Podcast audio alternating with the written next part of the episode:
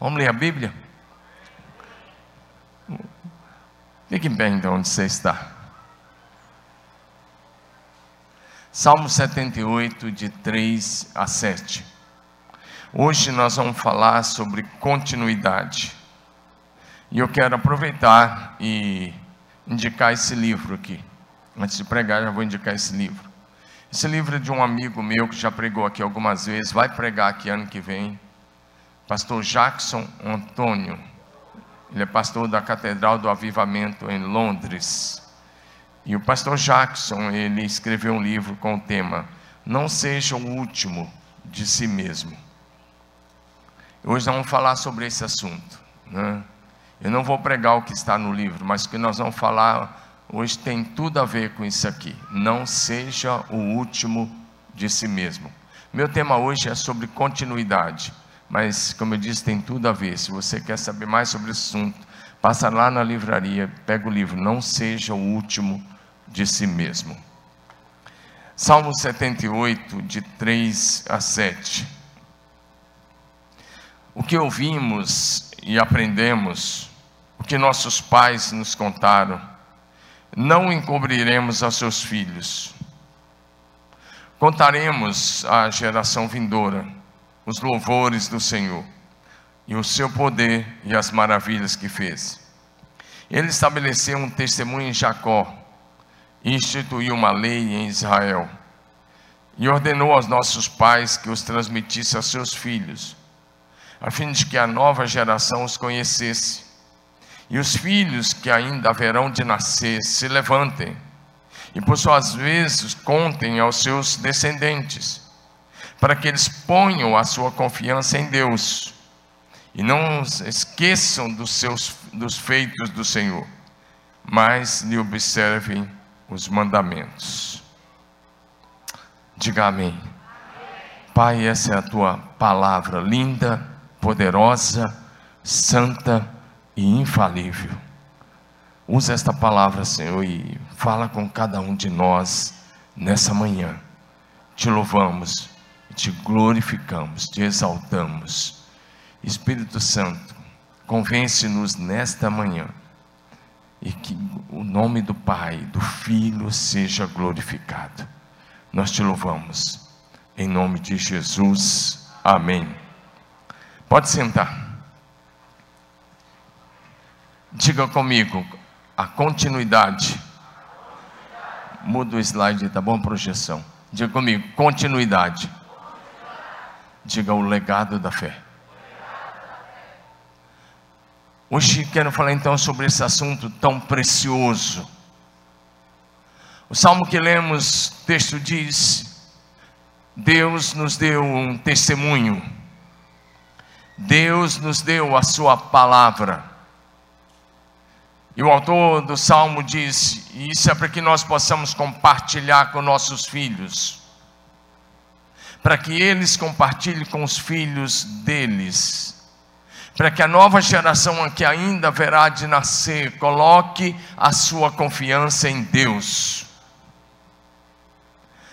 A vontade de Deus, o nosso Pai Celeste, é que você e eu possamos dar continuidade à fé que herdamos, a fé que recebemos que vem lá de trás, na linhagem e na história da salvação que chegou até nós.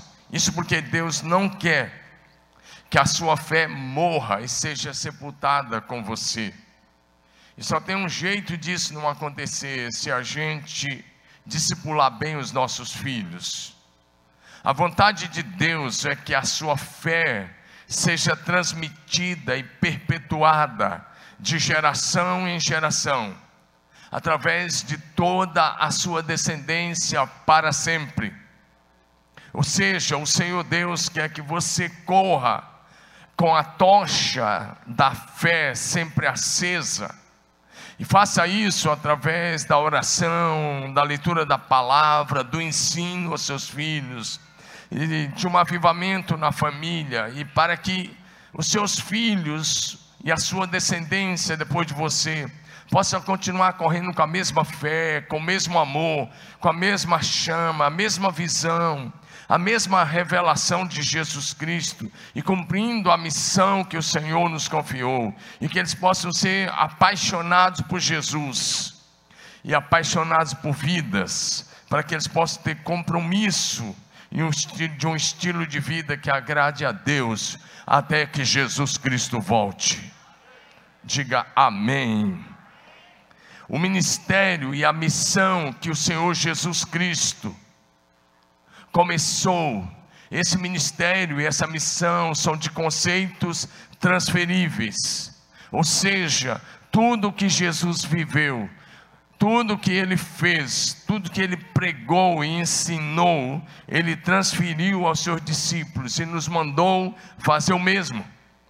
Por isso o Evangelho atravessou dois mil anos e chegou até nós. E agora, meus queridos irmãos, esse bastão da fé, essa tocha acesa está nas nossas mãos. E nós devemos correr com essa mesma fé e na hora certa passar para os nossos filhos biológicos e espirituais. Em primeiro lugar, a chama da fé em Jesus deve ser passada de pais para filhos. Diga isso, vamos lá?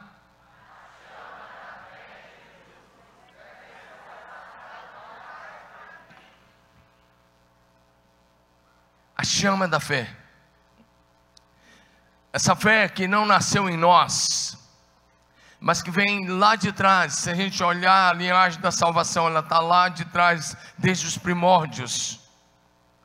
É da vontade de Deus que os pais sejam pessoas de fé, de oração, que vivam um poderoso avivamento, que pratiquem o discipulado dentro de suas casas e que passe essa chama para os seus filhos, para que eles continuem servindo a Jesus com fidelidade e transmitindo essa mesma fé às futuras gerações.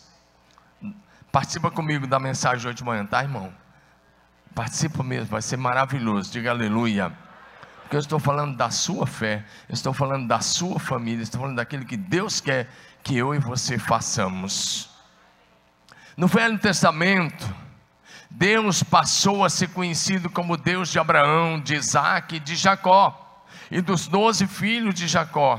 Por quê? Porque eles transmitiram a fé que tinham recebido do Senhor. No livro de Gênesis, capítulo 18, verso 19, Deus disse sobre Abraão: Porque eu o escolhi para que ele ordene aos seus filhos e à sua casa depois dele, ou seja, e à sua descendência depois dele, a fim de que eles guardem o caminho do Senhor e pratiquem a justiça e o juízo, para que o Senhor faça vir sobre Abraão o que ele prometeu. Porque os descendentes de Abraão receberam esse legado e andaram nessa mesma visão e na mesma fé, e porque eles deram continuidade à missão que Deus havia dado a Abraão, repito, Deus passou a ser conhecido no Velho Testamento como Deus de Abraão, Isaac e Jacó. E eu pergunto a você: Deus pode ser conhecido nos anos vindouros como o seu Deus? O Espírito Santo pode incluir o seu nome? Para que lá na frente alguém diga: Eu estou andando na fé do meu bisavô, do meu avô, do meu pai, da minha mãe, avó. Eu venho, eu estou dando continuidade a uma fé que eu herdei dos meus antepassados. Não dá para pensar em família no céu se a gente não tiver compromisso com a transmissão da fé. Então, quando Deus foi se apresentar a Moisés lá no, no Sinai. Êxodo 3, verso 6. Sabe como é que Deus se apresentou lá na sarça?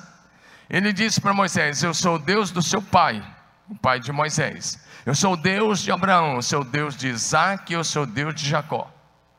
Ele está dizendo: Eu sou Deus. Eu fui Deus dos seus antepassados e eu sou o seu Deus. Amém? Eu fico pensando como Deus se apresentou, como foi poderoso isso. Deus se apresentar como Deus dos pais. E Ele está dizendo: Eu sou o mesmo Deus. Agora, ande comigo e faça com que a sua descendência pratique a mesma fé. Diga aleluia. E aí, quando você vai para Êxodo 3, verso 15, o Senhor Deus continuou falando com Moisés. Ele disse: Você vai falar com os filhos de Israel quando você chegar no Egito. O Senhor, Deus dos vossos pais. E ele repete: O Deus de Abraão, o Deus de Isaac, o Deus de Jacó, ele que me enviou até vocês. E aí Deus disse: Esse é o meu nome eternamente. E Deus disse: Eu quero continuar sendo conhecido assim por toda a eternidade. Meu irmão, que você viva isso de tal maneira que as gerações seguintes possam dizer com alegria que serve ao Deus que você hoje serve, que estão dando continuidade à fé que você hoje tem, mas para isso você vai precisar transmitir, para que haja continuidade depois de você, ou seja, de acordo com o livro, não seja o último de si mesmo. E só tem um jeito de você não ser o último: é você transmitir essa fé todos os dias. Diga aleluia. Eu vou voltar a falar num ponto que eu tenho tocado nesses dias. Sempre que você lê na Bíblia Sagrada a genealogia de Jesus Cristo, é algo que a gente não gosta, que a gente até pula. E eu fiz isso muitas vezes. Eu já tinha lido mesmo, às vezes chegava ali eu pulava. E eu falei para vocês um dia que, um dia mais uma vez eu ia pular. Eu cheguei ali e falei, ah, genealogia.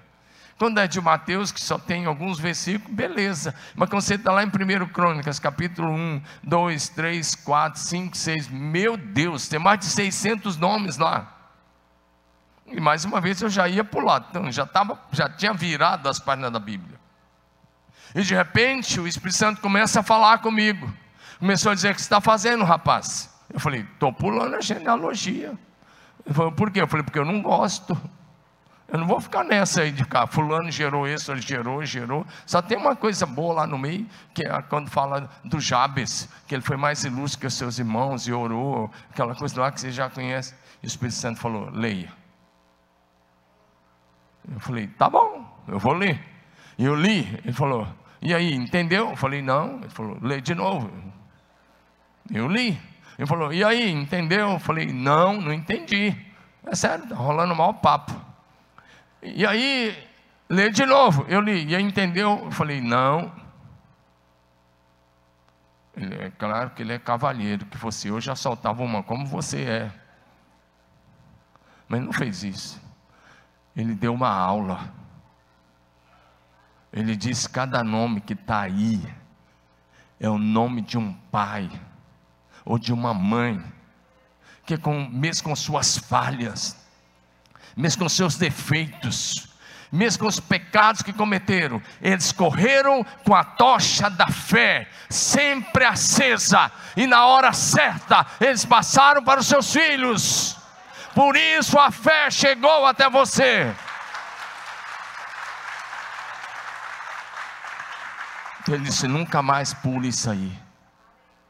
Aprenda, porque esses homens correram com esse bastão, não deixaram cair apesar dos pecados e falhas, e não deixaram cair, e na hora certa passaram para o seu filho, o filho passou para o neto, o neto para o bisneto, e assim chegou até nós. Se você estudar a história da salvação de nós até sete, que a história de salvação começa lá em sete, porque sabe que Adão pecou, o filho de sete, desculpe, o filho de Adão, que deu continuidade foi sete. Você sabe que o Caim tomou outro caminho. Mas a história da nossa salvação vai de nós hoje até sete. Quantos milhares de anos tem até sete? Eu não sei. Mas eu sei que a história da nossa salvação vem de lá. De sete até aqui, alguém correu com a chama da fé e foi transmitindo e transmitindo. Só de Abraão a Cristo são dois mil anos. Só de Abraão a Cristo são 42 gerações. Significa que durante 42 gerações, aqueles homens seguraram a chama da fé que Deus tinha dado a Abraão. E nós estamos aqui debaixo da mesma fé que Deus deu a Abraão. Amém ou não? Estamos sim. Se você ler Gálatas 3, os que são da, de Cristo estão debaixo da mesma fé. São herdeiros da mesma fé de Abraão. Se está cultuando comigo, diga amém. Então eu espero que lá na frente alguém olhe para trás e diga isso sobre você. É dever dos pais fazer de tudo para ensinar os seus filhos amar o Senhor Deus de todo o coração, você sabe disso, e a servir ao Senhor com fidelidade todos os dias de sua vida. É isso que nós lemos em Deuteronômio 6, de 5 a 9. E, ela, e o texto diz: ensine a todo tempo, em toda hora, diga aleluia. E nesse texto que lemos do Salmo 78, o texto está dizendo que é responsabilidade dos pais, dos pais cristãos que amam o Senhor deixar um legado de fé para os seus filhos, netos, bisnetos, para toda a sua descendência, estabelecendo assim uma linhagem santa nesta terra, até que o Senhor retorne. Diga aleluia. Segundo lugar. Lá atrás eu já tinha compartilhado algumas coisas sobre isso com vocês. Mas isso é muito forte que estamos falando hoje e é, muito, é muita responsabilidade dos pais e a gente precisa pensar nisso e levar isso muito a sério. Segundo lugar, se não houver ensino bíblico e discipulado na família, a fé morrerá. Tem alguns filhos de cristãos hoje que estão dependentes, dependentes de jogos de computadores na internet, dependentes do celular.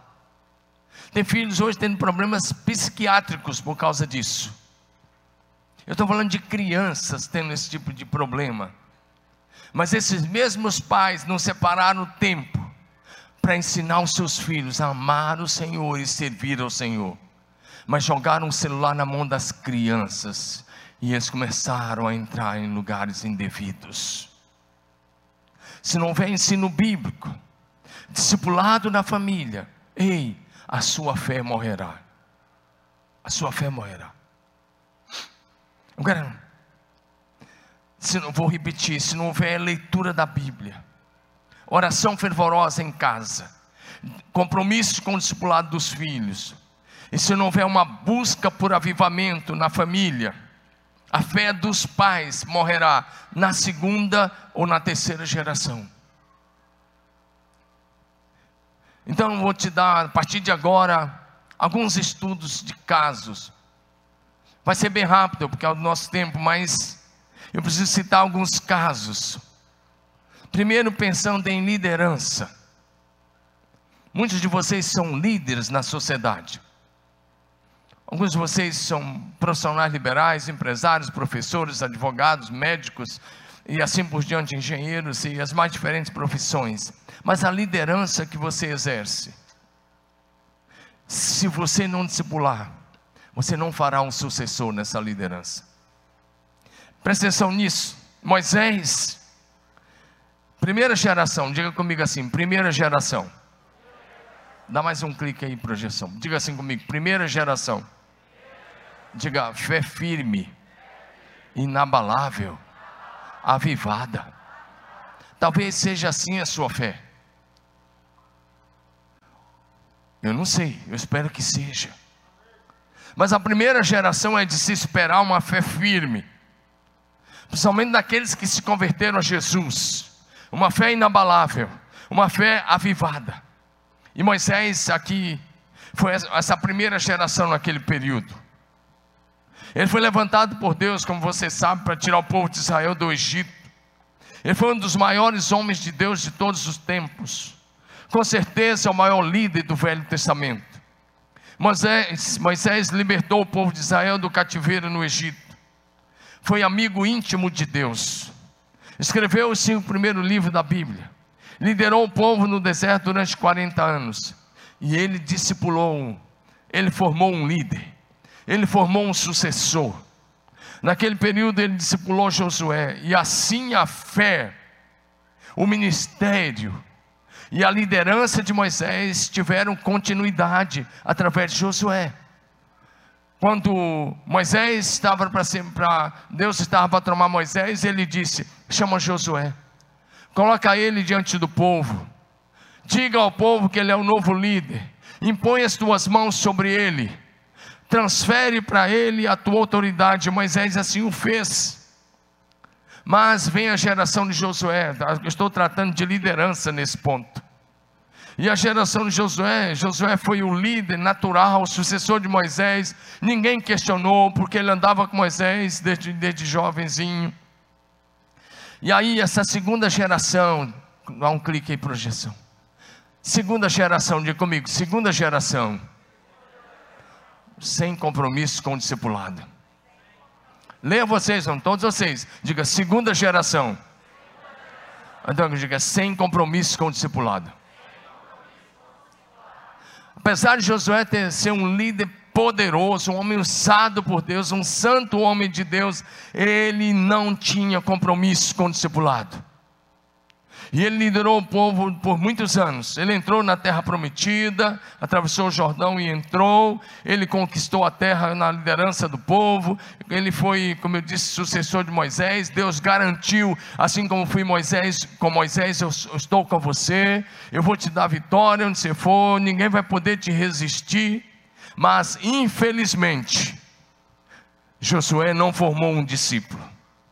Josué não fez o seu sucessor não discipulou nem os seus próprios filhos.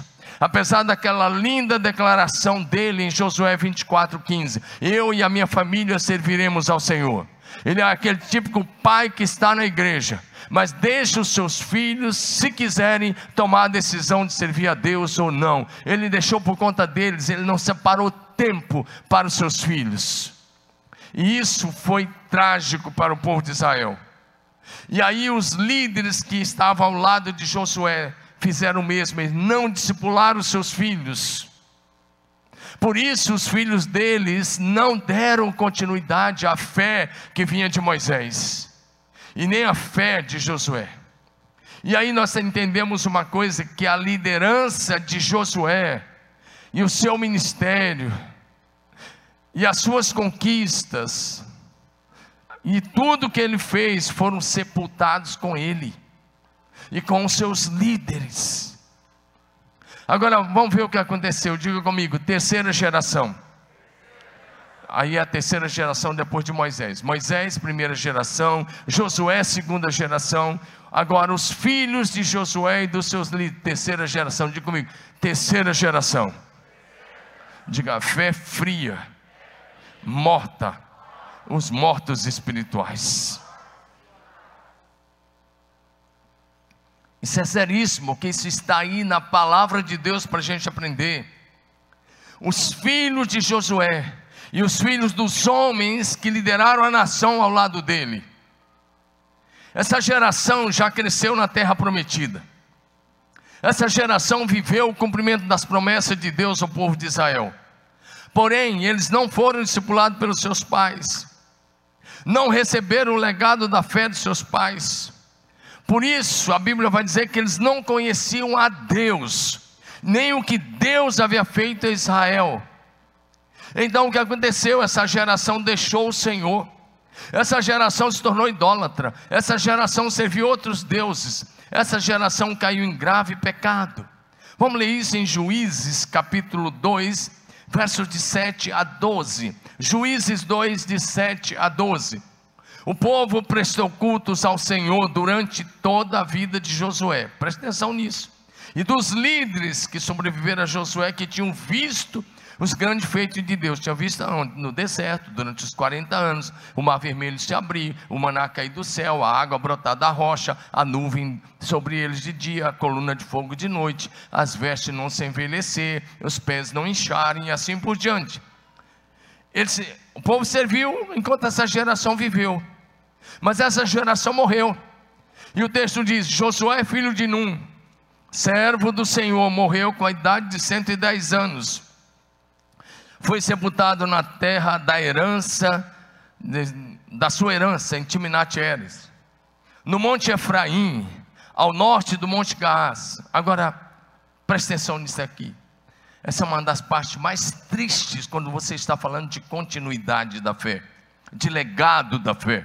Depois que toda aquela geração foi reunida, ou seja, morreu, foi reunida seus antepassados, levantou-se uma nova geração que não conhecia o Senhor, nem o que ele havia feito a Israel.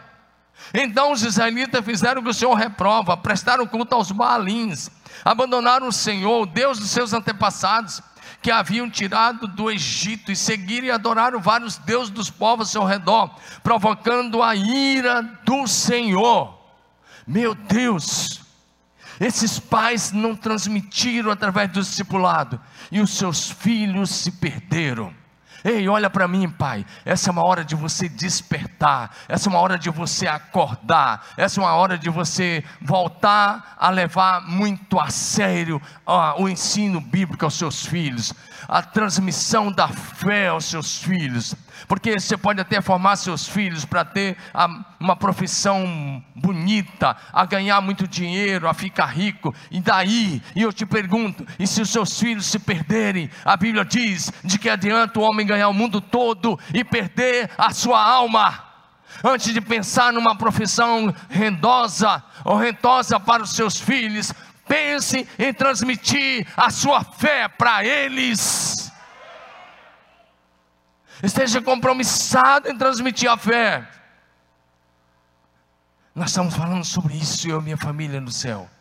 Mas eles só irão para o céu se eles experimentarem o novo nascimento, se eles tiverem uma experiência com Deus. E quem é responsável a levar os nossos filhos uma experiência com Deus somos nós. Eu digo sempre: filho de peixe é peixinho, mas filho de salvo não é salvinho. Precisa se arrepender, precisa nascer de novo, precisa conhecer a Jesus Cristo, de com Ele caminhar. Dá um amém, meu irmão. Presta atenção, pai. Já pensou você entrar na glória do céu por toda a eternidade e seus filhos irem para o inferno? Eu estou falando disso com você, pai. Estou falando disso com você, mãe. Isso só não acontecerá se eles tiverem um encontro real, pessoal e prático com Jesus Cristo. Portanto, cada pai que me ouve, em casa e aqui, precisa estar comprometido com o discipulado dos seus filhos, a sentar-se em volta da Bíblia, a colocar a família com a Bíblia aberta e ler a palavra, e levar cada um a uma experiência com Jesus. Posso ouvir um amém? Aquela geração cresceu na terra prometida, mas não deu continuidade à fé de seus pais. Isso foi trágico para o povo de Israel. E a falha maior foram dos pais que não discipularam seus filhos. Diga para o seu vizinho assim: não seja o último de si mesmo.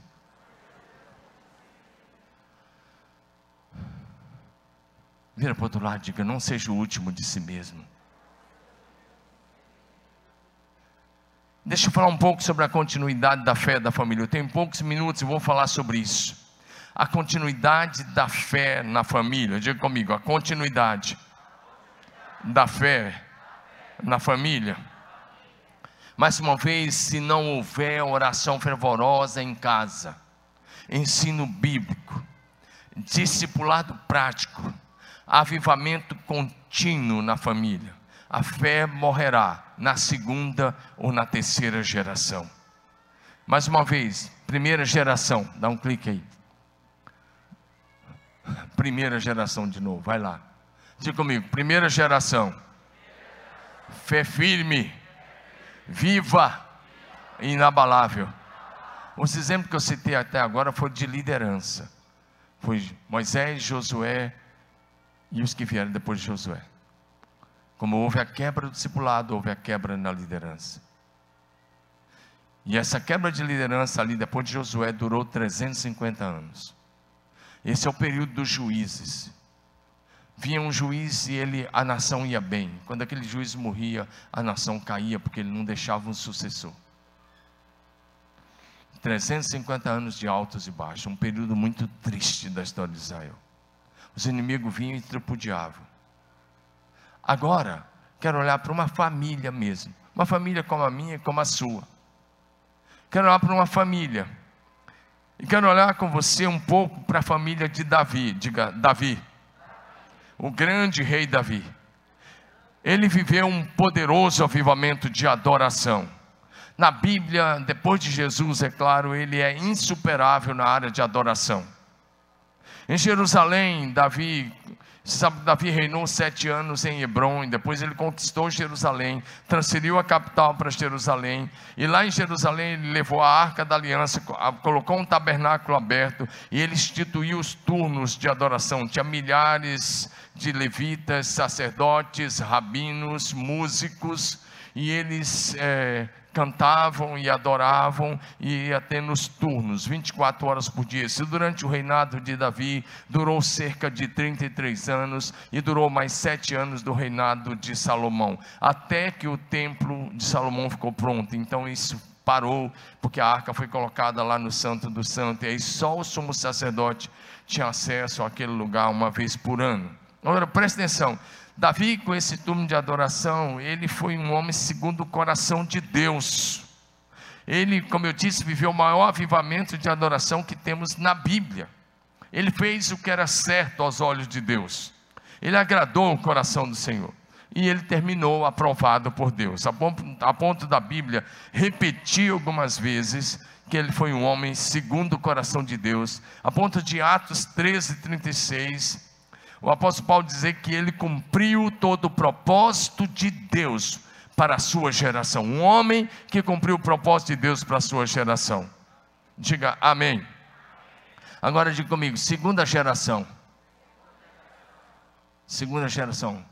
Diga comigo, negligente. Liberal. Hum, presta atenção nisso.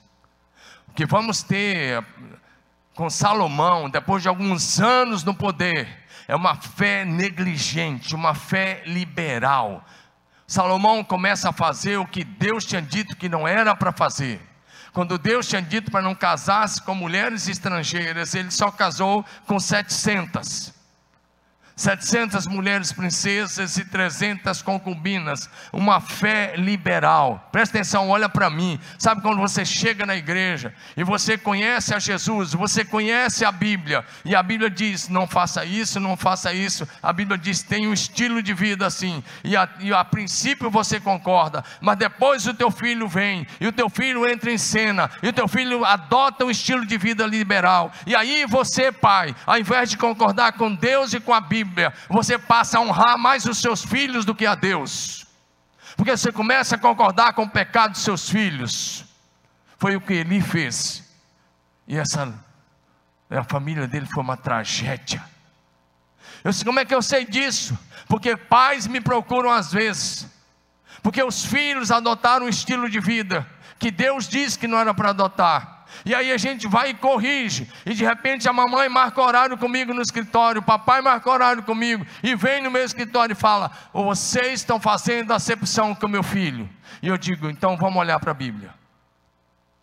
Ou seu filho não se encaixa mais no padrão da Bíblia e quer que a gente se amolde a ele. Foi o que Salomão fez. Saiu do propósito de Deus. Deus disse: não se case com mulheres estrangeiras. Ele casou só com 700. Ainda tinha 300 concubinas. Uma fé liberal. Ele começou bem.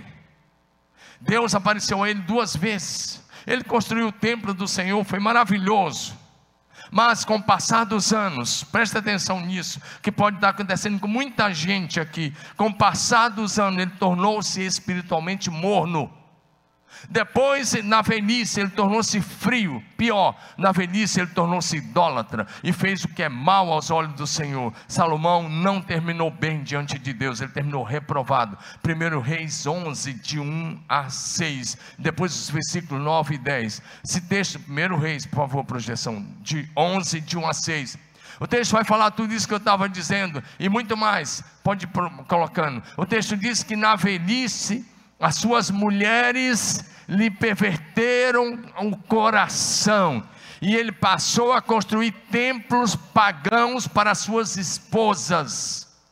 Do mesmo jeito que ele tinha construído o grande templo em Jerusalém, agora ele constrói templos do paganismo. Pode colocar no texto, pode passar no texto. Agora ele constrói templo para suas esposas. Vai passando aí, dá mais um clique. E aí, fez o que era mal aos olhos do Senhor. Presta atenção. É o, Salomão é o primeiro homem de quem está escrito, e fez o que era mal aos olhos do Senhor. fez o que era mal. Sabe o que significa isso? Terminou reprovado. Sabe o que significa isso? Ele não honrou a fé que vinha do seu pai. Não honrou. E aí, se você vai colocando esses textos, 1 é Reis 11, de 1 a 6, depois o versículo 9 e o versículo 10, terminou reprovado. Sabe quando você adota um estilo de vida liberal? Sabe quando aquilo que a Bíblia chamava de pecado para você não é mais pecado? Eu vi líderes. Essa semana mesmo eu, infelizmente, eu assisti um vídeo de um homem que foi já um dos maiores líderes do meio evangélico brasileiro, defendendo pecados e situações que anteriormente ele condenava, lá atrás, há muitos anos atrás. E eu fico pensando: o que mudou? Deus mudou, a Bíblia mudou, e a resposta é: Deus não mudou, Ele é o mesmo ontem, hoje e eternamente. O que Ele falou sobre santidade continua de pé, o que Ele falou sobre integridade continua de pé, o que Ele falou sobre pecado continua de pé. Mas esses líderes mudaram, e agora eles querem trazer um Deus light, paz e amor, que não vai mandar ninguém para o inferno que vai estar todo mundo salvo. Afinal de contas, eles adotaram uma teologia neoliberal e uma teologia inclusiva e uma teologia universalista. Onde o pecado já não é pecado. Isso já aconteceu lá atrás com Salomão. Agora vamos para o filho de Salomão, terceira geração. Diga comigo, Davi. Vai comigo, Davi. Primeira geração. Diga, Salomão. Segunda geração. Agora diga, Roboão. Terceira geração. Você tem Davi, um homem segundo o coração de Deus. Você tem seu filho que já não termina bem. Diga comigo, como termina é que conta. Você veio adorar o Deus vivo, diga bonito, como termina é que conta. Diga melhor do que começar bem, é terminar bem, aprovado em Cristo. Salomão não terminou bem. Agora o Roboão, a terceira geração. Diga assim: terceira geração. Diga mortos espirituais. Diga perdidos. Cara teve um avô que foi fantástico. Um pai que foi o homem mais sábio do mundo da época. Mas que não terminou bem. E agora o filho dele, o Roboão, um cara arrogante, orgulhoso, incrédulo, que dividiu a nação. As doze tribos foram divididas aí, você sabe. O pessoal se reuniu, a liderança das doze tribos, foram até Roboão e falaram: por favor, baixe os impostos, porque a carga tributária está insuportável. Seu pai colocou uma carga tributária muito alta para manter o seu harém e todo o seu império. E ele disse: Me dá três dias para pensar. Ele consultou os mais antigos e os mais velhos falaram: Isso mesmo, baixa os impostos e toda essa nação te servirá. E ele foi, ele já era um homem de 41, 43 anos por aí. Ele consultou os caras que tinham crescido com ele. E esses jovens que tinham conhecido com ele falaram: não, aumenta os impostos. Fala para eles que o seu dedo mindinho é mais grosso que o lombo dos seus pais. E ele chamou a liderança da nação e disse: Não vou abaixar. Ao contrário, vou tornar a vida de vocês mais difícil. Meu pai bateu com chicote, eu vou bater com chibata. Vou fazer com que vocês sofram. E ele disse isso: Meu dedo mindinho é mais grosso que os lombos do meu pai. Aqueles líderes se calaram, saíram dali, e dez deles tomaram a decisão de se dividir. Por causa da arrogância desse rei e do orgulho desse rei por causa de uma vida sem o temor de Deus, a nação de Israel tragicamente foi dividida. Dez tribos formaram Israel, o reino do norte. Foram lá no Egito, pegaram um cara que Salomão tinha deportado, chamado Jeroboão, filho de Nebate. Pegaram esse cara, trouxeram e colocaram como rei. E agora Israel virou duas nações. O reino do norte, dez tribos. E Roboão ficou só com a tribo de Judá e Benjamim. Lá no sul. Trágico. 1 Reis 11, 43, depois 12, de 4 a 16, você pode ler isso. Por causa do orgulho, da arrogância, Roboão não deu continuidade à fé que vinha do seu avô, o rei Davi. Ele terminou mal, terminou reprovado. Pessoal do louvor pode subir. Quando nós vamos para o Novo Testamento, uma das coisas que a gente lê em 2 Timóteo 1, uma das coisas que a gente lê muito bonita é Paulo elogiando a fé de Timóteo. E Paulo diz assim: Timóteo, eu quero dar graças a Deus pela sua fé, porque a sua fé é uma fé genuína, é uma fé verdadeira, é uma fé que habitou na tua avó Lloyd, é uma fé que habitou na sua mãe Eunice, e ele fala: Timóteo, é essa mesma fé que habita em você. Você tem uma fé genuína. Isso é simplesmente maravilhoso. E esse é o projeto de Deus para a minha vida e para a sua vida. Diga aleluia. Diga glória a Jesus. É isso que Deus quer para mim e para você. Diga amém. Talvez você pergunte, pastor, como é que a gente vai manter essa fé sempre acesa, para que haja continuidade? Primeiro, ame o Senhor Deus de todo o coração, mantenha diariamente uma vida de oração fervorosa, pratique o discipulado bíblico e prático com seus filhos, viva em sua família a cultura do avivamento, seja estudante profundo e prático da Bíblia Sagrada Mantenha sempre um estilo de vida santo. Consagre os seus filhos ao serviço do Senhor. Forme líderes continuadores da missão que Jesus Cristo começou. Mantenha-se focado na visão que o Senhor deu à sua igreja. Esteja sempre ocupado fazendo o trabalho do Senhor Jesus. Seja leal ao seu discipulador. Seja fiel a Jesus Cristo até a morte. Dependa diariamente do Espírito Santo. Saiba a hora certa de transferir a tocha da fé, da oração, do discipulado, do avivamento para os seus filhos, netos, bisnetos, para toda a sua descendência. Não seja o último de si mesmo. Que a sua fé não seja sepultada com você mas que haja continuidade da sua fé, até que Jesus Cristo volte para buscar a sua linda e maravilhosa igreja.